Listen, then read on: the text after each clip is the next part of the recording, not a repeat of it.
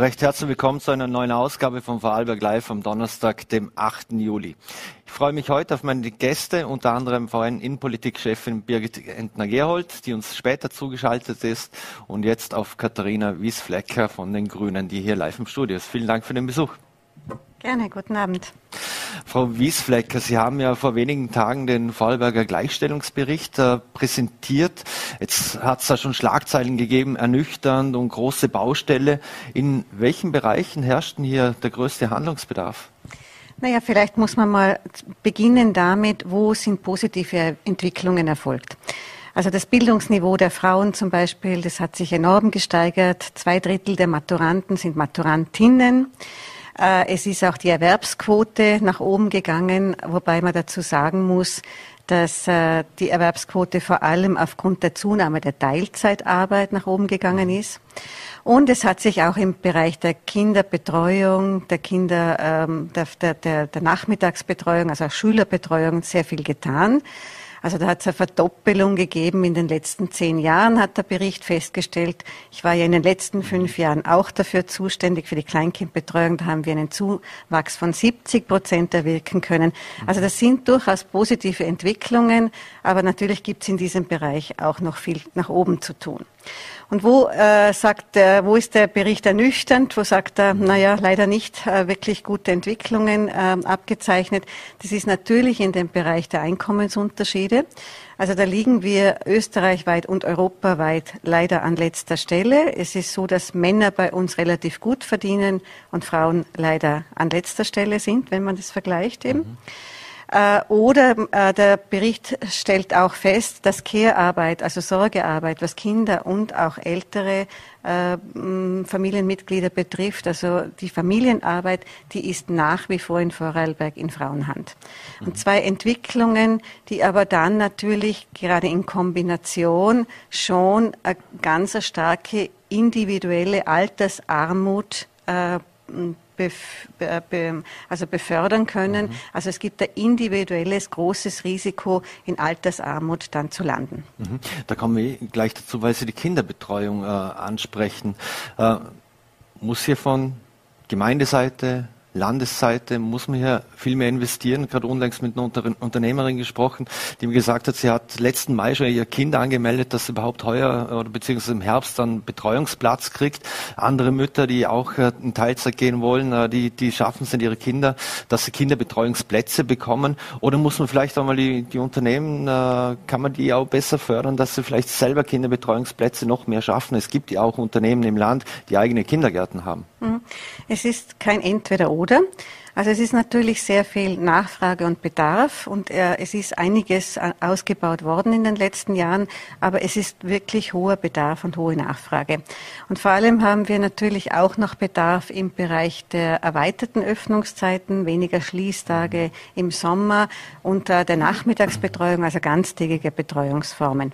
Und das leisten viele Gemeinden und das leisten auch einige, viele Träger, private Träger und das leisten auch Unternehmen in Form von betrieblicher Kinderbetreuung.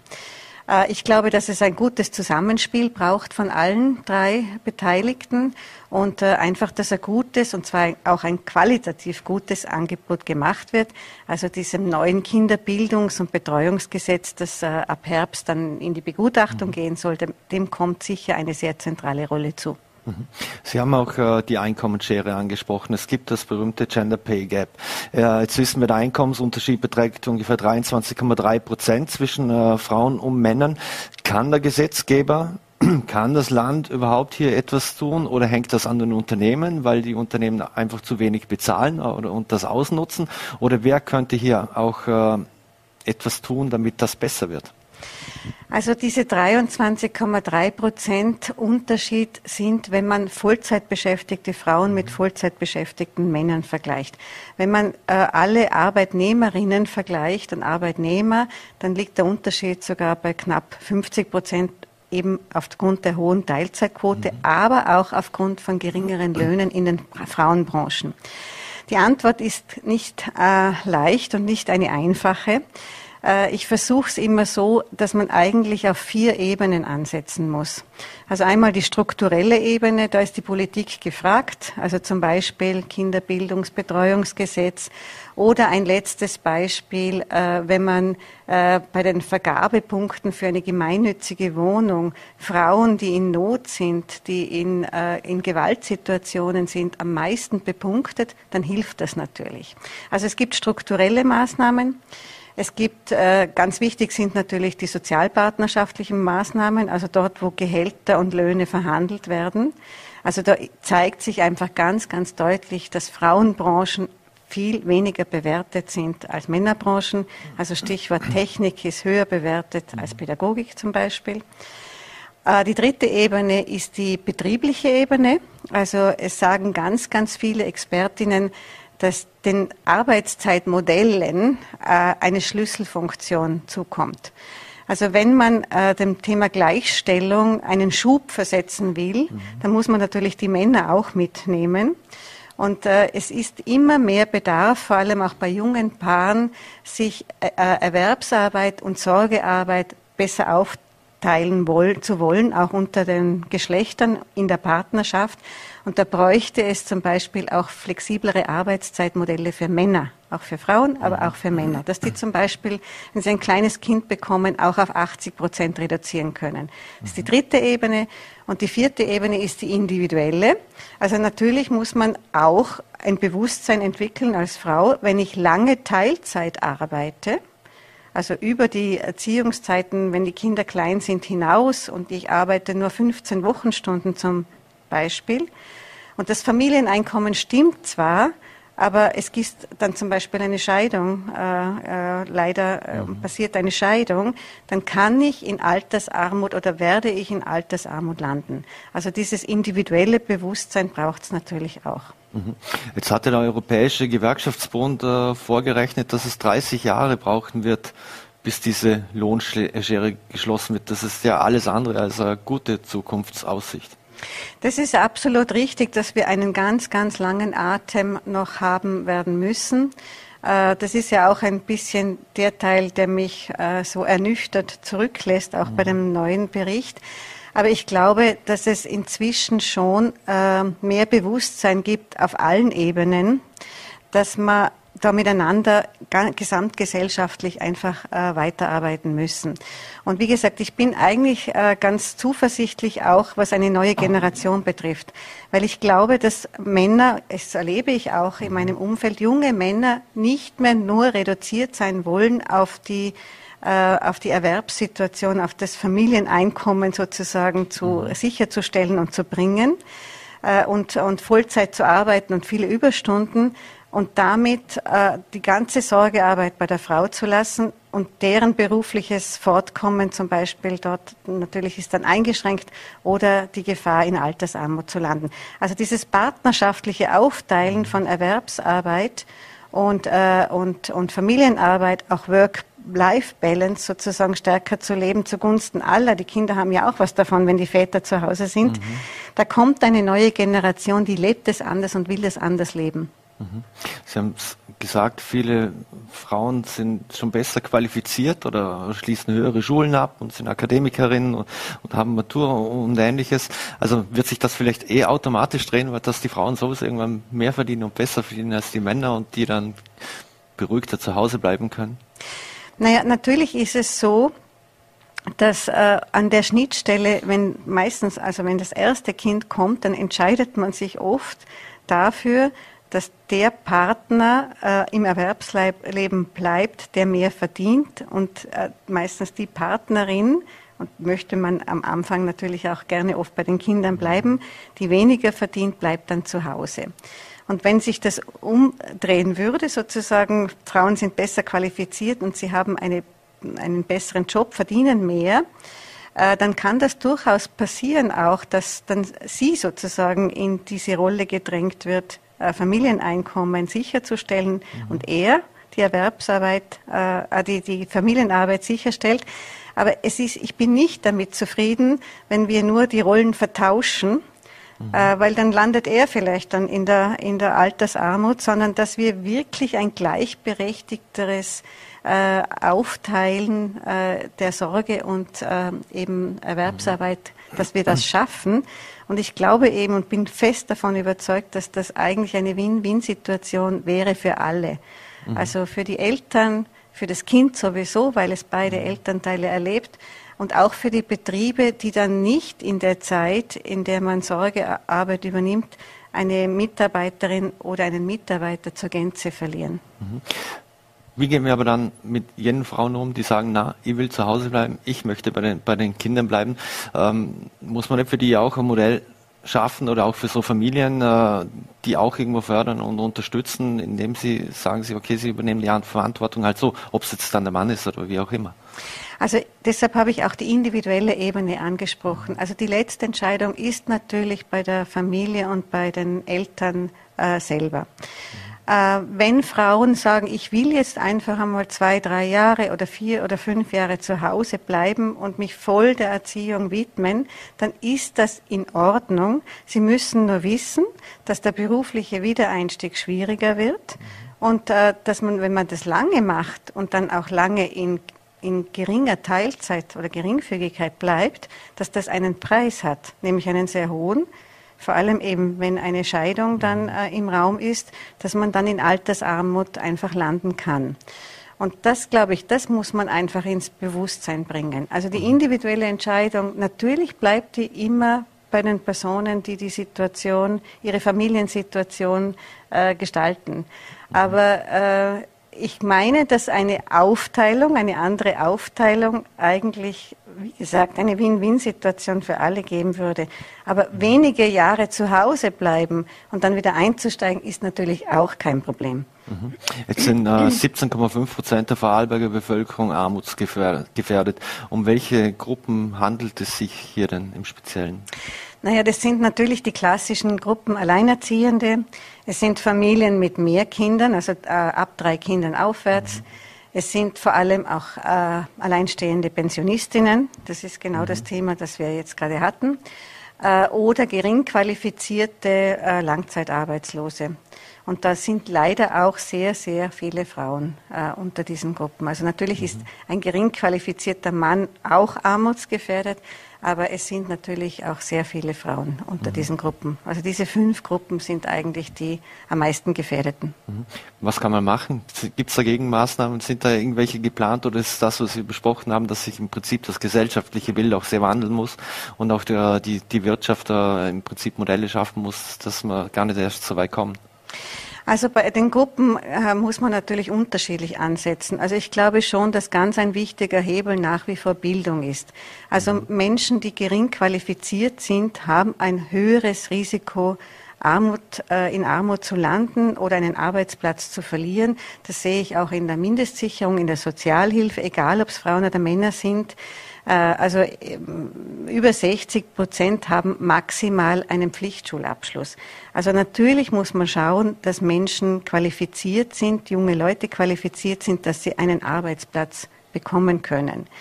Mhm. Und wenn man, wenn das nicht gelingt, sozusagen in einem ersten Bildungsweg, dann ist es ganz, ganz wichtig, glaube ich, dass man in einem zweiten oder dritten Bildungsweg eine höhere Qualifizierung, eine bessere Qualifizierung angeht. Das gelingt nicht allen, aber ich finde schon, dass das AMS zum Beispiel auch in Vorarlberg hier ganz, ganz tolle Arbeit macht in neuen Qualifizierungsprogrammen. Also das ist bei der Zielgruppe niedrig qualifizierte ähm, natürlich, glaube ich, der Ansatz nach wie vor. Mhm. Äh, bei den Familien, Alleinerziehenden und Mehrkindfamilien ist schon ein wichtiger Ansatz da auch das angesprochene Thema der Kinderbetreuung und Schülerbetreuung. Mhm. Also die brauchen einfach Unterstützung äh, für, also vor allem wenn man alleinerziehend ist, braucht man einfach institutionelle Unterstützung für Kindererziehung. Mhm. Und bei den äh, Pensionistinnen ist es natürlich so, die können sich weder noch einmal qualifizieren oder vielleicht in einem gewissen Maß schon, aber in der Pension selber nützt ihnen das nichts mehr. Da ist es natürlich schon wichtig, dass wir äh, auch absichern. Es gibt den Ausgleichszulagenrichtsatz. Also es ist natürlich so, mhm. dass der äh, Staat, der Sozialstaat hier eine Grundversorgung schon leistet. Aber das ist natürlich bei unseren hohen Lebenshaltungskosten, bei unseren Wohnkosten hohen schon eine sehr ja, ein sehr niedriges mhm. Existenzniveau, muss man sagen. Mhm. Wer nicht gerade gut qualifiziert ist, muss oft Jobs machen, die auch schlecht bezahlt sind oder sehr niedrig bezahlt sind. Da wird dann immer das äh, Thema Mindestlohn ins, ins Feld geführt. Äh, wie stehen Sie zum Mindestlohn? Ich bin eine sehr starke Verfechterin sogar eines gesetzlichen Mindestlohns. Also das haben wir im Landtag in den letzten Jahren immer wieder diskutiert. Also da gibt es ja die Position, sozusagen das auf der sozialpartnerschaftlichen Ebene zu belassen und Mindestlöhne pro Branche zu verhandeln. Ich finde, dass wir dort nicht wirklich wahnsinnig weitergekommen sind. Ich äh, plädiere dafür, dass wir eigentlich einen gesetzlichen Mindestlohn einführen. Äh, ich habe, also ich, mein, meine Beobachtung, vor allem auch als Sozialpolitikerin, ist, dass wir vor allem bei den niedrigen Löhnen Handlungsbedarf haben. Also angesprochen mhm. sind die hohen Wohnkosten, die hohen Lebenshaltungskosten mhm. in Vorarlberg. Und diese Familien, diese Personen müssen auch auskommen. Und deshalb haben wir vor allem bei den niedrigen äh, Gehältern und Löhnen Handlungsbedarf. Wir haben uns im Regierungsprogramm für den eigenen Bereich, aber das ist natürlich ganz ein kleiner, das mhm. äh, Land, also wo, da, wo, die, wo Land äh, Arbeitgeber ist, also im, im, in der Verwaltung oder auch in den Spitälen, einen Mindestlohn von 1800 Euro, also jedenfalls festgeschrieben.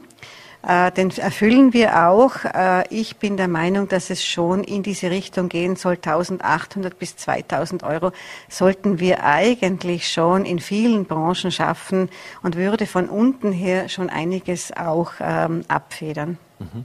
Ein anderes Thema, für das Sie auch zuständig sind, da geht es sehr um das Thema Pflege. Ähm, Sie haben äh, im Landtag gesagt, dass es zwei große Themen im Pflegebereich gibt. Welche sind das? Das ist vor allem das Thema Personal. Also das merken wir in allen Bereichen, egal äh, ob es äh, die stationäre Langzeitpflege ist, also das Pflegeheim oder die ambulante Pflege, die Hauskrankenpflege oder auch im Akutbereich. Also wir strecken uns an die Decke. Äh, wir brauchen Personal in allen Qualifikationen aber vor allem auch sehr gut qualifiziertes Personal, also entweder dreijährig Diplom äh, ausgebildete mhm. oder jetzt äh, der Bachelor. Wir brauchen aber auch zweijährig ausgebildete, wir brauchen Pflegefachkräfte, wir brauchen aber genauso auch Fachsozialbetreuerinnen, die zum Teil eine Pflegeausbildung haben äh, und zum Teil eine betreuerische Ausbildung. Wir brauchen auch Heimhilfen, also in, äh, Pflegeassistentinnen. In allen, in aller, in der ganzen Bandbreite brauchen wir Personal und vor allem allem, wie gesagt, im stationären Langzeitpflegebereich. Und, äh, und das Personal hat sozusagen auch noch einmal so zwei Ebenen. Also wir, wir müssen schauen, dass wir äh, Menschen ähm, sozusagen ermuntern, Pflegeausbildungen anzugehen. Das können Junge sein, das können aber auch Quereinsteigerinnen sein oder Umsteigerinnen. Da passiert recht viel. Wir haben auch eine ganz tolle Connexia in Placement Stiftung zusammen mhm. mit dem AMS. Aber wir müssen vor allem auch schauen, dass es uns gelingt, Personal in den Heimen zu halten, zum Beispiel, und Personal zu binden. Mhm. Wir haben eine zu hohe Fluktuation. Und vor allem auch dieses schwierige letzte Jahr in der Pandemie äh, hat dazu geführt, dass sich schon einige auch in der Pflege wieder neu orientieren und sagen, das ist, ähm, ich möchte mal eine Auszeit, ich möchte mir mal verändern. Äh, und wir haben tatsächlich die Situation, dass in den Heimen, dass wir wirklich mit zu knappem Personal einen hohen Versorgungsauftrag haben. Und da muss es uns auch gelingen, indem wir Rahmenbedingungen verändern, dass wir, es uns besser gelingt, Personal zu binden. Also das ist das ganze mhm. große Personalthema. Mhm. Und dann damit verbunden ist das zweite große Thema das Thema der Finanzierung. Und zwar der mittel- und langfristigen Finanzierung. Also natürlich ist Finanzierung ein Stück weit gesichert, Pflegegeld auf der Bundesebene und bei uns die, die Sachleistungen sozusagen Hauskrankenpflege, äh, Tagesbetreuungen, mobile Hilfsdienste, Pflegeheimplätze. Aber wir haben kein Commitment mit dem Bund und auch vor allem auch mit dem Finanzminister oder, oder, oder mit dem, ja, vor allem mit dem Finanzminister, wie wir Pflege mittel- und langfristig sicherstellen in der Finanzierung. Die Demografie wandert, wandert, wandert in die Höhe. Die Budgets sind immer an der Grenze. Wir sollten vieles ausbauen an Unterstützungsmaßnahmen. Viele Familien arbeiten an ihren Grenzen, wenn sie ihre Angehörigen betreuen und pflegen. Äh, und es ist nicht sichergestellt, wie wir diese ähm, erhöhten Bedarfe in der Zukunft finanzieren. Und es ist ganz ein dringliches Thema auf der Bundesebene, wo ich auch immer wieder anstoße, meine mhm. Regierungskollegen, dass das geklärt wird. Ein Puzzlestück in diesem Ganzen könnte ja die Pflegelehre sein. Ähm, Sehen Sie das grundsätzlich positiv äh, oder, oder sehen Sie das äh, auch äh, zweigeteilt? Weil es gibt ja auch durchaus kritische Stimmen, die sagen ja, 15-jähriger Pflegeberuf oder ein Pflegebett, äh, wenn, wenn der oder die dort arbeiten muss, äh, sind die, können die das schon? Äh, ist das das Richtige? Wie stehen Sie dazu? Also die Pflegelehre wird oft so als Allheilmittel jetzt, was unseren, was unseren Personalnotstand betrifft, ins, ins Rennen geführt. Und da würde ich sagen, die Pflegelehre ist ein Basel Teil, und zwar ein relativ kleines nur in dem Gesamtgefüge äh, an Bedarf, das, den wir haben im Pflegebereich, im Personalbereich. Äh, es, ich kann gut nachvollziehen das Argument, dass man vor allem die ganz Jungen erreichen will. Also wenn Pflichtschule beendet ist, dass bevor sie sich in einen anderen Bereich entscheiden, was Weiterbildung, Ausbildung betrifft, dass man sie sozusagen für die Pflege auch erreichen will. Aber ich sage dazu, wir haben dazu auch zwei Angebote schon gemacht. Also es gibt einen Vorbereitungslehrgang an der SOB, an der Sozialbetreuungsberufe Schule in äh, Bregenz, also wo wir die genau diese Zielgruppe auch erreichen und eher im Betreuerischen sozusagen einführen. Die Pflege kommt dann etwas später. Äh, und der ist äh, sehr gut gebucht und sehr gut nachgefragt. Also das ist schon ein Angebot an diese Zielgruppe. Und äh, an berufsbildenden höheren Schulen, Dreijährige und in Zukunft auch an Fünfjährigen, wird ein Pflegeschwerpunkt implementiert. Das ist auch schon ein Pilot in einer HLW in, Rang, in Feldkirch. Und da versuchen wir, diese Jungen schon zu erreichen. Aber wir werden einen Pilot in Vorarlberg machen, was Pflegelehre mhm. betrifft. Äh, der, da ist aber noch ganz, ganz viel zu klären. Und ich schätze mal, dass wir vielleicht im Herbst 22 starten können. Mhm. Sie haben die Betreuung zu Hause angesprochen. Äh, jetzt wissen wir von vielen, vielen, die können das nicht machen, immer alles zu, zu Hause selbst pflegen und betreuen. Die sind auf Hilfe aus dem Ausland vor allem angewiesen, weil ja auch zu wenige äh, einheimische Pflegekräfte hier sind. Jetzt wird äh, auch von vielen kritisiert, dass durch das, dass man auf Ausländische äh, angewiesen ist, dass da Lohndumping betrieben wird vom Prinzip her, weil die nicht so viel verlangen, wie das vielleicht äh, Menschen, die hier leben, ständig äh, verlangen müssten. Muss man das hier, muss man hier gegensteuern, dass es vielleicht auch finanziell attraktiver wird? Also, wenn ich Sie richtig verstehe, sind die 24-Stunden-Betreuerinnen genau. angesprochen. Also, man hat sich da auf der Bundesebene vor Jahren äh, auf das Modell verständigt, dass äh, es entweder möglich ist, als Selbstständige zu arbeiten oder angestellt und dass die 24-Stunden-Betreuerinnen über Agenturen äh, vermittelt werden. Und das ist natürlich ein Stück weit eine Konstruktion gewesen. Äh, man hat gesehen, es gibt sehr viel Nachfrage, äh, äh was diese 24-Stunden-Betreuerinnen betrifft. Ähm, Familien ähm, haben vielfach diesen Bedarf, also bei uns wächst dieser, dieser Bereich auch sehr stark. Die meisten sind in einem selbstständigen Modell sozusagen äh, und äh, machen einen Turnus von drei, vier Wochen äh, und wechseln dann mit einer zweiten Selbstständigen ab. Ähm, es ist ein Modell, das äh, darauf aufbaut, dass wir äh, mit diesem Gefälle, mit diesem Lohngefälle, das wir in Europa haben, was die westlichen Länder betrifft und die östlichen Länder, das, das fußt noch ein Stück weit auf diesem Modell, dass wir die äh, Helferinnen, die Betreuerinnen aus Rumänien, aus Bulgarien, aus Tschechien etc. bekommen.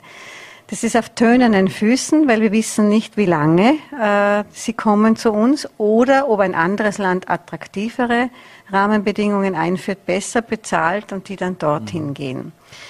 Ähm, also ich bin äh, sehr zwiegespalten, was dieses Thema betrifft, weil auf der einen Seite brauchen wir sie dringend. Also wenn von einem Tag auf den anderen die 24-Stunden-Betreuerinnen wegfallen würde, würde ein Teil unseres Betreuungsversorgungsnetzes komplett zusammenbrechen. Mhm. Äh, ob das auf lange Zeit so weiter machbar ist, ist steht, steht schon in, in, ist offen. Also da, wenn sich die Rahmenbedingungen in Rumänien sehr verändern, dann werden vielleicht weniger kommen. Mein Ansatz hier ist vielleicht einer, der nicht das 24-Stunden-Betreuungsmodell ersetzt, aber dazwischen eine Lücke füllen könnte. Also es steigen doch relativ viele Familien schon relativ früh in die 24-Stunden-Betreuung ein, weil sie äh, einen Versorgungsbedarf haben von mehreren Stunden am Tag. Mhm. Also man ist berufstätig zum Beispiel als Tochter und möchte jetzt vier, sechs Stunden wie, äh, jemanden haben zu Hause, der die Mama oder den Papa betreut. Und äh, wir brauchen, glaube ich, ein günstigeres Mehrstundenmodell in der Betreuung, also mit den mobilen mhm. Hilfsdiensten, dass solche Versorgungssituationen abgedeckt werden. Und da wäre jetzt so mein nächster äh, politischer Ansatz, hier was zu implementieren, dass, dass diese Versorgung sichergestellt ist. Mhm. Ich möchte zum Schluss nochmal auf Sie persönlich kommen, weil Sie haben ja in den letzten zwei Jahrzehnten eine faktische Doppelspitze gebildet mit dem Johannes Rauch zusammen. Jetzt äh, gibt es eine äh, neue Doppelspitze bei den Grünen in Vorarlberg. Was haben Sie denn zwei nach der Wahl mitgegeben und gesagt? Also einmal freue ich mich sehr, dass uns dieser Übergang so gelungen ist. Äh, ich freue mich auch sehr, dass diese Doppelspitze ähm, statutarisch verankert ist. Also es ist nur ein stärkeres Bekenntnis natürlich, auch wenn man das wirklich festschreibt, dass das ein Doppelspitz ist. Wir haben mhm. das vielfach gelebt, das ist richtig, Johannes Rauch und ich. Aber so ist es schon noch einmal stärker festgehalten. Mhm. Ich freue mich sehr, äh, dass mit den beiden Personen, Daniel Zadra und Eva Hammerer, zwei Personen äh, sozusagen die Spitze übernehmen, die das, glaube ich, miteinander sehr gut machen können. Ein Erfolgsrezept, würde ich jetzt einmal sagen, von Johannes Rauch und mir war schon, dass wir miteinander sehr gut konnten. Also wir haben Positionen dann einfach auch gut miteinander ausdiskutiert und konnten sie gut miteinander vertreten und, äh, und, und tragen. Das ist was anderes, als wenn sozusagen zwei Lager abgedeckt sind und man möchte das, äh, das eigene Lager vertreten an der Spitze. Also diese, da bin ich wirklich, wie gesagt, sehr zuversichtlich, dass die beiden das vielleicht ähnlich mhm. machen, vielleicht auch ein bisschen anders machen als wir. Das ist auch gut. Aber äh, ich möchte Ihnen einfach mitgeben, das gut miteinander zu leben. Äh, und, äh, und da gibt es sicher auch Hochs und Tiefs dazu. Mhm. Äh, aber in einer wertschätzenden Form miteinander zu leben. 2003 mhm. waren Sie mit Johannes Rauch gemeinsam die einzigen grünen Abgeordneten im, ja. äh, im Vorarlberger Landtag. Wie blicken Sie denn heute auf diese Zeit zurück? Ich habe heute interessanterweise die beiden NEOS-Abgeordneten beim LIF getroffen mhm. und habe gesagt, also ein bisschen uff, gell? zu mhm. zweit ist das schon ganz schön schwierig. Mhm. also es fehlt da, Johannes Gasser ist leider ist entschuldigt, ist krank. Äh, also die Zeit, äh, wo wir zu zweit im Landtag waren, das ist natürlich die, die ganze Palette an Themen, mit dem eigenen Anspruch, dass man das doch in einer gewissen Qualität machen möchte, die, die, die, sich mit dem Thema zu beschäftigen und die Redebeiträge dazu äh, abzuhalten und der Position dazu einzunehmen, das ist schon sehr herausfordernd, weil das kann man eigentlich nicht. Also äh, ich, ich, ich habe mich damals auch, wie ich, wie ich das jetzt auch mache, immer wieder versucht zu konzentrieren. Also was ist wichtig, was ist mir wichtig und dass man dort einen Fokus drauf legt. Weil man kann zu zweit nicht die ganze Palette abdecken und da ist es besser, sozusagen die Energie in die Bereiche hineinzulegen, die, die einem sehr nahe sind und wo man was weiterbringen möchte. Äh, ich äh, blicke mit einem schon auch mit, das war spannende Zeit, es war äh, eine tolle Lernzeit da mit Johannes Rauch eben diese ganze Palette an Themen abzudecken. Mhm. Da kriegt man natürlich auch ein sehr breites Wissen äh, zusammen und hat sehr viele Kontakte in viele verschiedene Bereiche, die mir zum Teil jetzt auch noch zugutekommen. Mhm. Von der harten Oppositionsbank auf die Regierungsbank. Jetzt äh, Politiker und Politikerinnen sagen immer, sie möchten gestalten können und konnten sie so gestalten, wie sie sich das vorgestellt haben, wenn sie mal in der Position sind, vor allem auch jetzt als Landesrätin? Also ich konnte sehr gut gestalten in der letzten Periode im Bereich der Kinderbetreuung, haben wir auch schon ganz kurz gestreift. Äh, da ist es doch gelungen, innerhalb von fünf Jahren 70 Prozent mehr Plätze äh, zur Verfügung zu stellen. Und es war so dynamisch, dass wir eigentlich kaum nachkamen, auch mit dem Personal, das Personal zu schulen und so weiter. Aber das hat schon, muss ich sagen, sehr, sehr viel Spaß gemacht, äh, diesen Bereich so dynamisch gestalten zu können. Eher war man da oft einmal an der Grenze. Daneben haben wir noch diesen, diese leistbare Tarifgestaltung ähm, realisiert und alle Gemeinden, 96 Gemeinden, also einen Tarifkorridor versucht hineinzubewegen, äh, dass, dass man nicht äh, in einer Gemeinde mm, ja, fünfmal so viel bezahlt für einen Kinderbetreuungsplatz als in einer anderen Gemeinde. In der Pflege sehe ich auch, dass ich recht gut gestalten kann, wobei äh, da sind jetzt schon auch Rahmenbedingungen, die einen sehr fordern, dass man überhaupt so etwas wie ein äh, Versorgungsniveau halten kann. Also da, da, da ist was, ein, da ist man an einem anderen Punkt der Gestaltung sozusagen als jetzt im Vergleich zur Kinderbetreuung, wo man sehr viel ausbauen kann. Da ist jetzt eher die Anforderung, wie gelingt es, Rahmenbedingungen zu schaffen, dass man gute Qualität, so wie wir es jetzt im Moment einmal haben, halten zu können und dann weitere Entwicklungsschritte mhm. machen. Also ich finde schon, dass sich das sehr lohnt, in die Regierung zu gehen und zu gestalten. Man braucht für viele Dinge einen langen Atem, zum, mhm. Thema, dem, zum Thema Gleichstellung zum mhm. Beispiel. da ist äh, vielleicht manches auch nicht ganz so gelungen, wie ich mir das vorgenommen habe.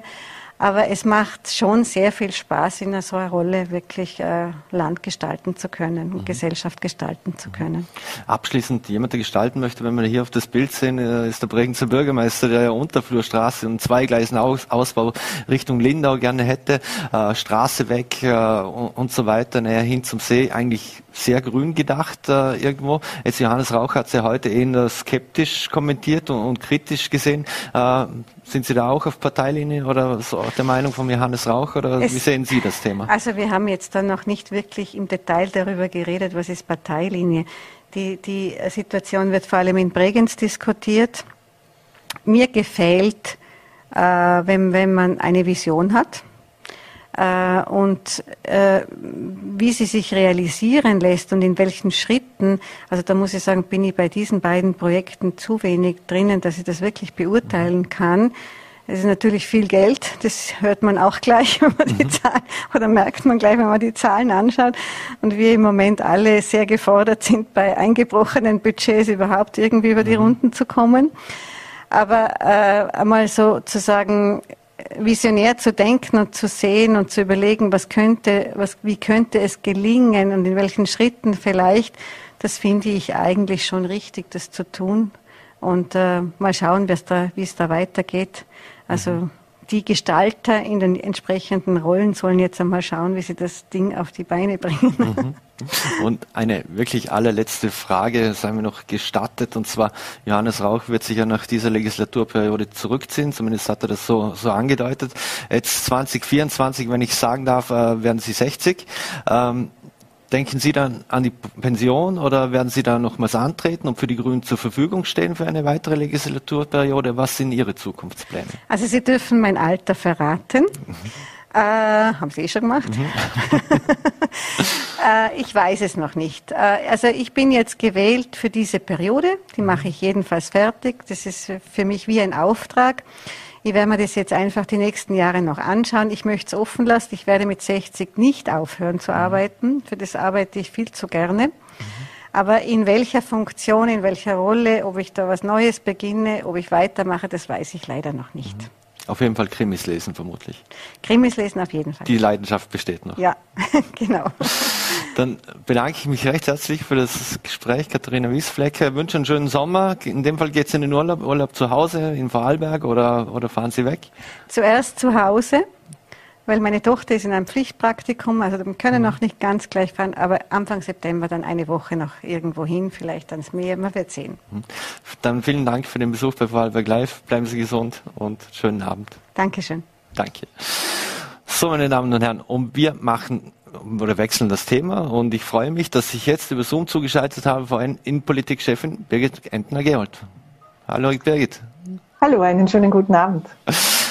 Birgit, es hat ja Einigung gegeben, äh, Österreich bekommt ein neues Erneuerbaren Ausbaugesetz. Ähm, das soll ja bis 2030 soll nur noch Strom aus erneuerbaren Energiequellen verbraucht werden. Was bedeutet das für den einzelnen Bürgerinnen, die Bürgerin? Äh, was wird sich denn da ändern? Ähm, beim Erneuerbaren Ausbaugesetz geht es einmal darum, dass man so viel fördert, dass so viel Strom produziert wird, wie der Strombedarf eben, also aus erneuerbaren Energiequellen, wie der Strombedarf ähm, jetzt in Österreich ist. Das ist ein Milliarden, also ein Förderprogramm, das eine Milliarde Euro umfasst. Ähm, derzeit wird mit circa 700 Millionen Euro gefördert. Also es ist keine neue Milliarde in dem Sinn, aber es fallen auch alte Förderprojekte raus. Ähm, das heißt für die Bürger unter anderem, dass es natürlich ein wenig teurer wird auf der Rechnung, weil die Ökostromabgabe ein wenig äh, steigen wird. Aber das werden ähm, geschätzt äh, laut den ähm, Verantwortlichen rund 20 Euro pro Haushalt und Jahr sein. Gleichzeitig werden jene Haushalte, die GIS bezahlen ähm, oder GIS befreit sind, nicht bezahlen, sondern die von der GIS eben befreit sind, auch befreit werden und Einkommensschwache. Ähm, da wird ein Deckel eingezogen, damit die Abgabe nicht über 75 Euro insgesamt steigt. Derzeit beträgt sie ähm, ungefähr 90 Euro. Mhm. Dieses neue Gesetz, da war ja auch der aus Vorarlberg stammende Staatssekretär Magnus Brunner beteiligt. Ähm, wie wichtig war denn dieser Beschluss äh, für den Magnus Brunner, auch in der öffentlichen Wahrnehmung? Weil wenn man sich diverse Statistiken ansieht, dann kennt man ihn ja bundesweit nicht so sehr. Ja, Magnus Brunner ist vermutlich, ähm, wenn es jetzt bei den Staatssekretären ist, die Andrea Mayer auch in der Bekanntheit vermutlich noch vor ihm, ähm, im Regierungsmitglied und Staatssekretäre war er bislang sicher der unbekannteste. Mit dem Erneuerbaren Ausbaugesetz hat er jetzt äh, zweimal bereits eine große Bühne. Ähm, das andere, was man nicht vergessen darf, der Staatssekretär ist auch für die Luftfahrt zuständig und da hat er bei der Auer-Verhandlungen doch auch ähm, ein gewichtiges äh, Wort mitgesprochen und war dabei aber natürlich, das hat noch nicht sehr viel an der Bekanntheit von ihm geändert. Jetzt geht es vielleicht ein bisschen mehr nach oben. Und wir wissen ja alle, dass das ein, ein Steckenpferd, die, die Energie, ähm, die, die Energiepolitik von Magnus Brunner ist, auch aufgrund seiner äh, beruflichen Vergangenheit bei der ÖMAG. Mhm. Also das heißt, da wird dann auch ausgegeben, am besten auf jedem Dach soll eine Photovoltaik oder Solar und Solaranlage rauf? Ähm, das, ist, das steht sogar im Regierungsprogramm natürlich, das ein Millionen Dächer Programm, wenn ich mich jetzt richtig erinnere. Aber was natürlich ein spannendes Thema bei dem EAG, also beim Erneuerbaren Ausbaugesetz ist, das sind die Energiegemeinschaften. Da wird es ermöglicht und auch ähm, doch jetzt, wenn ich es einmal auf den ersten Blick sehe, auch großzügig gefördert, dass sich zum Beispiel Nachbarn zusammenschließen, ähm, gemeinsam PV-Anlage, also Photovoltaikanlage bauen können äh, und, und sich dann quasi den Strom daraus äh, teilen und beziehen. Also da gibt es mehrere Förderungen, ähm, die sie dann beziehen können. Das Land unterstützt bei den Errichtungskosten zum Beispiel und es gibt den geförderte Netztarife und wenn man dann wieder Strom einpreist, dann bekommt man auch ein bisschen was zurück. Also die Stromrechnung sollte in diesem Fall ein wenig sinken. Das wären ja gute Nachrichten.